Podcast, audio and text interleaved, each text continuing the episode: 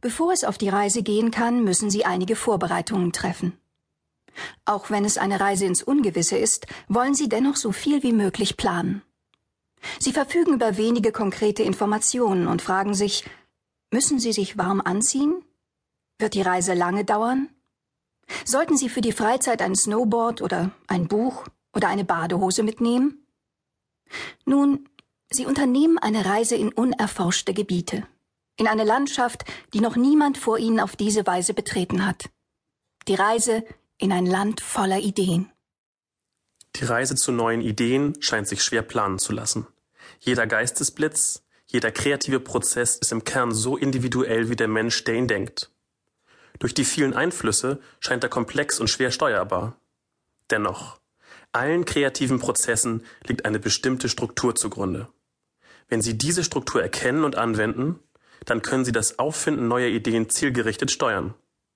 Der Vorteil ist dann, in jeder Phase können Sie sehen, ob Sie auf dem richtigen Weg sind und was zur Lösungsfindung möglicherweise noch fehlt. Hinter dem von mir entwickelten Modell steckt folgende Überlegung. Wenn wir noch nicht wissen, wie eine Lösung aussehen kann, dann haben wir noch keine Vorstellung. Das heißt, wir haben noch kein Bild von der Lösung.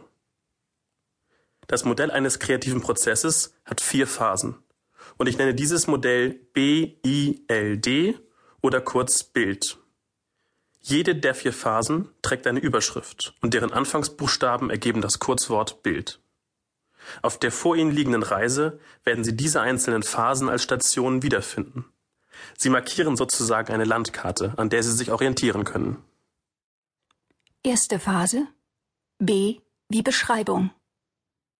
Auf der Suche nach neuen Ideen geht es zu Beginn darum herauszufinden, was eigentlich das Problem ist.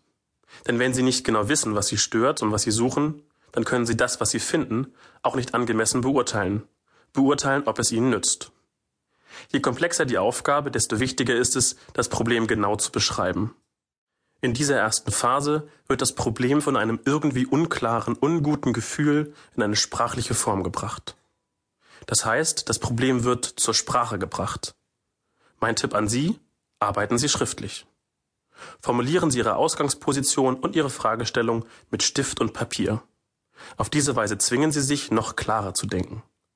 Etwas später auf der Reise werden Sie dann weitere Möglichkeiten kennenlernen, Ihr Ziel genau festzulegen und es zu erreichen.